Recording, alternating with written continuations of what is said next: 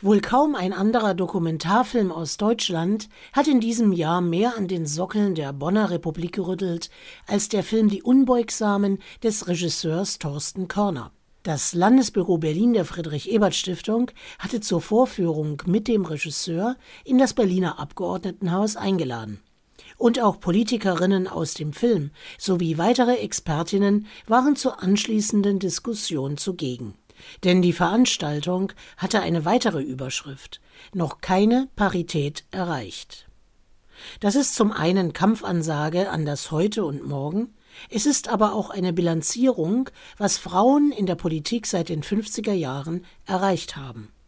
Oder wie Enne Brauxiepe, erste Ministerin für Familie und Jugend im Kabinett Kiesinger, es im Film auf den Punkt bringt, auftreten wie eine Lady, und kämpfen wie ein Schlachtross. Es ist nur annähernd vorstellbar, welchen Spagat Politikerinnen in den schenkelklopfenden Männerbünden machen mussten, um nicht nur zu Wort zu kommen, sondern auch Politik gestalten zu können. Dabei mischt der Regisseur sehr sensibel historische Archivaufnahmen von Politikerinnen der Bonner Republik mit Gegenwartsbildern an Originalschauplätzen und lässt die Pionierinnen auch gern dort wieder zu Wort kommen. Zwölf Kapitel sind es, die den feministischen Kampf um politische Anerkennung dokumentieren und die Demütigungen und den Sexismus, der diesen Kampf begleitet. Oft reichen schon die Bilder und männlichen Blicke, es braucht keine weitere Kommentierung. Dr. Nora Langenbacher, Referentin am Berliner Landesbüro der Friedrich Ebert Stiftung, erklärt, warum es die Rückschau in die Vergangenheit braucht, um über das Heute zu diskutieren.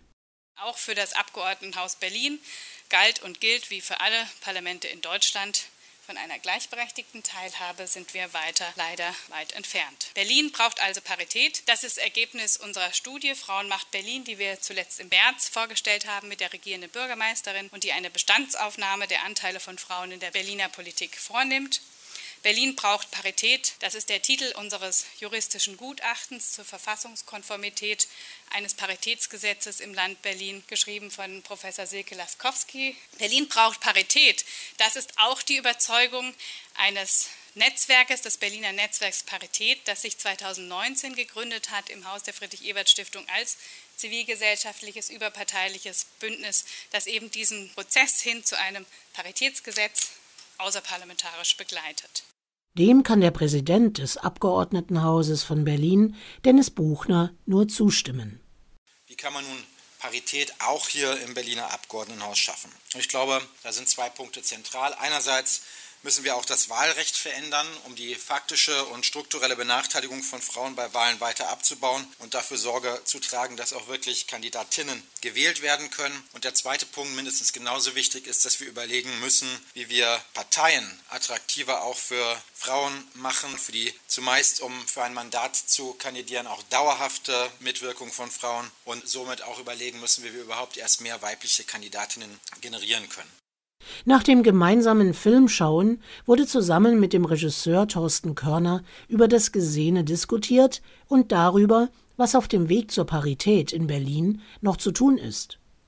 Was hat Thorsten Körner bewegt, einen Dokumentarfilm über Frauen in der Bonner Republik zu drehen?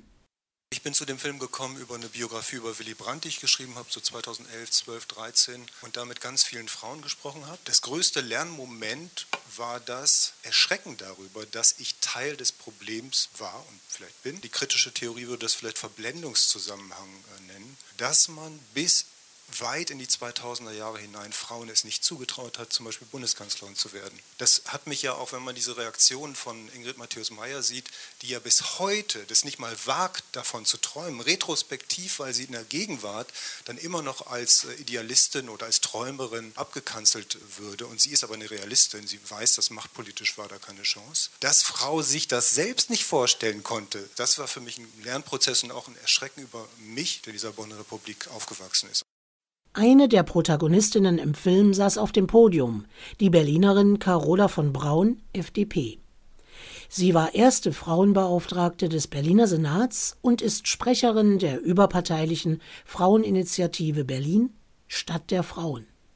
Ein bestimmtes Vorurteilsraster ist geblieben, mit dem nur Frauen sich auseinandersetzen müssen, wenn sie in die Politik gehen oder überhaupt in leitende Positionen gehen, anders als Männer. Ich zähle das einfach mal auf. Wenn die Frau keine Kinder hat, dann hat sie keine Ahnung vom Leben. Wenn sie Kinder hat, ist sie eine Rabenmutter. Wenn sie auffallend gut aussieht, dann heißt es, oh, die will sich ja nur austoben. Habe ich alles schon gehört. Ja? Wenn sie normal gut aussieht, dann hat sie wohl als Frau keinen Erfolg. Und wenn sie sehr durchsetzungsstark ist, dann die klassische Antwort, mit der möchte ich aber nicht verheiratet sein. Und das ist geblieben, obwohl obwohl wir viele Berufsfelder inzwischen auch höhere Positionen erreicht haben.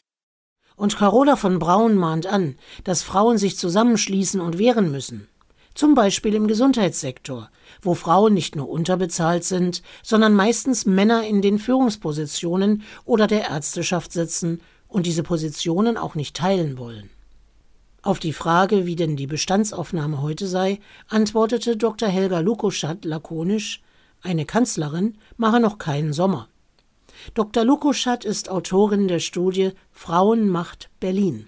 Politische Teilhabe von Frauen in Berlin und sie ist Vorsitzende der EAF Berlin. Sie fordert Frauen unter anderem auf, noch mehr Netzwerke zu bilden, denn in den Gesprächen mit weiblichen und männlichen Politikern wurde doch sehr deutlich, dass es bei den Männern insgesamt noch viel eingeübter ist, diese Netzwerkkultur. Man weiß voneinander, man trifft sogenannte strategische Arrangements. Ja. An einer Stelle zieht der eine den anderen nach. Und diese Art von Mechanismen sind unter Frauen oft nicht ausgeprägt. Viele der Politikerinnen, gerade in den Parteien, wo sie eher unterrepräsentiert sind, sagen, unsere Netzwerke sind dann oft nicht so belastbar. Sie werden eher gegeneinander ausgespielt, junge Frauen gegen alte Frauen oder alte Frauen gegen jüngere Frauen. Und da ist wirklich nochmal auch ganz viel an Austausch zwischen Frauen, was wir ja auch in der ERF mit unserem Programm versuchen, sich wirklich zu überlegen, wie gehen wir miteinander um, wie stärken wir uns. Also Seilschaften zu bilden und sich zusammen daran hochzuziehen, das ist ein wichtiger Punkt in der politischen Karriere. Doch um herrschende Politikstrukturen aufzubrechen und eine neue Politikkultur zu etablieren, sind auch Steuerungsinstrumente nötig. Eines davon ist das Paritätsgesetz. Dieses will genau juristisch geplant werden, damit es nicht wie in Brandenburg und Thüringen kaum erwirkt, wieder landesverfassungsrechtlich gekippt wird.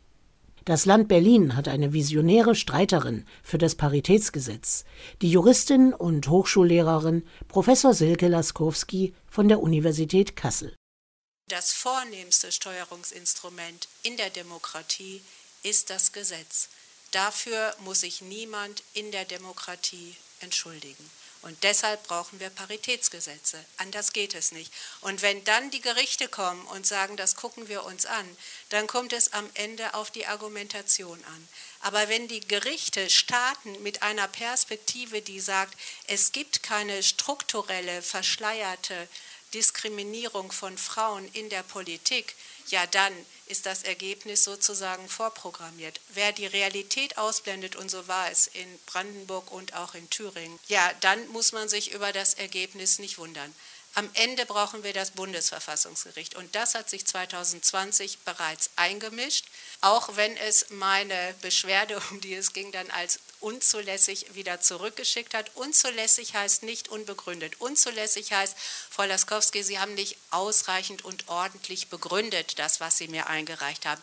Und deshalb müssen wir über all die aufgeworfenen Fragen auch gar nicht in der Sache entscheiden. Mit anderen Worten, alle verfassungsrechtlichen Fragen sind offen geblieben. Und dann hat mir das Bundesverfassungsgericht Zweiter Senat, Berichterstatter Herr Müller, der ehemalige saarländische Ministerpräsident von der CDU, hat mir dann einen 40-seitigen Katalog mitgeschickt und hat gesagt, so all diese Fragen, die hätte ich gerne bei der nächsten paritätischen Wahlprüfbeschwerde dann einmal gerne abgearbeitet gesehen. Und dazu kann man nur sagen, Dankeschön, Bundesverfassungsgericht. Das wird jetzt ausgearbeitet. Als danach die Mikrofone im Kinosaal des Abgeordnetenhauses freigegeben wurden, war das Bedürfnis nach Aussprache groß. Und es wurde deutlich, wie sehr der Film Die Unbeugsamen über die Bonner Republik bis in die Jetztzeit wirkt. Um Chancengleichheit in der Politik zu erreichen, braucht es ein Paritätsgesetz. Anders geht es nicht. Man kann erschauern über die Bilder der 60er und 70er Jahre. Man kann den Blick in die Vergangenheit, aber auch in die Gegenwart spannen und das Erschauern hört nicht auf. Die MeToo-Diskussion wurde schon vor Jahrzehnten geführt, nur eben anders. Regisseur Thorsten Körner plant jetzt einen zweiten Teil über Politikerinnen in der DDR und im Anschluss einen dritten Teil über die gegenwärtige Berliner Republik. Wir dürfen gespannt sein, ob es dann zum dritten Teil ein Paritätsgesetz in Berlin gibt.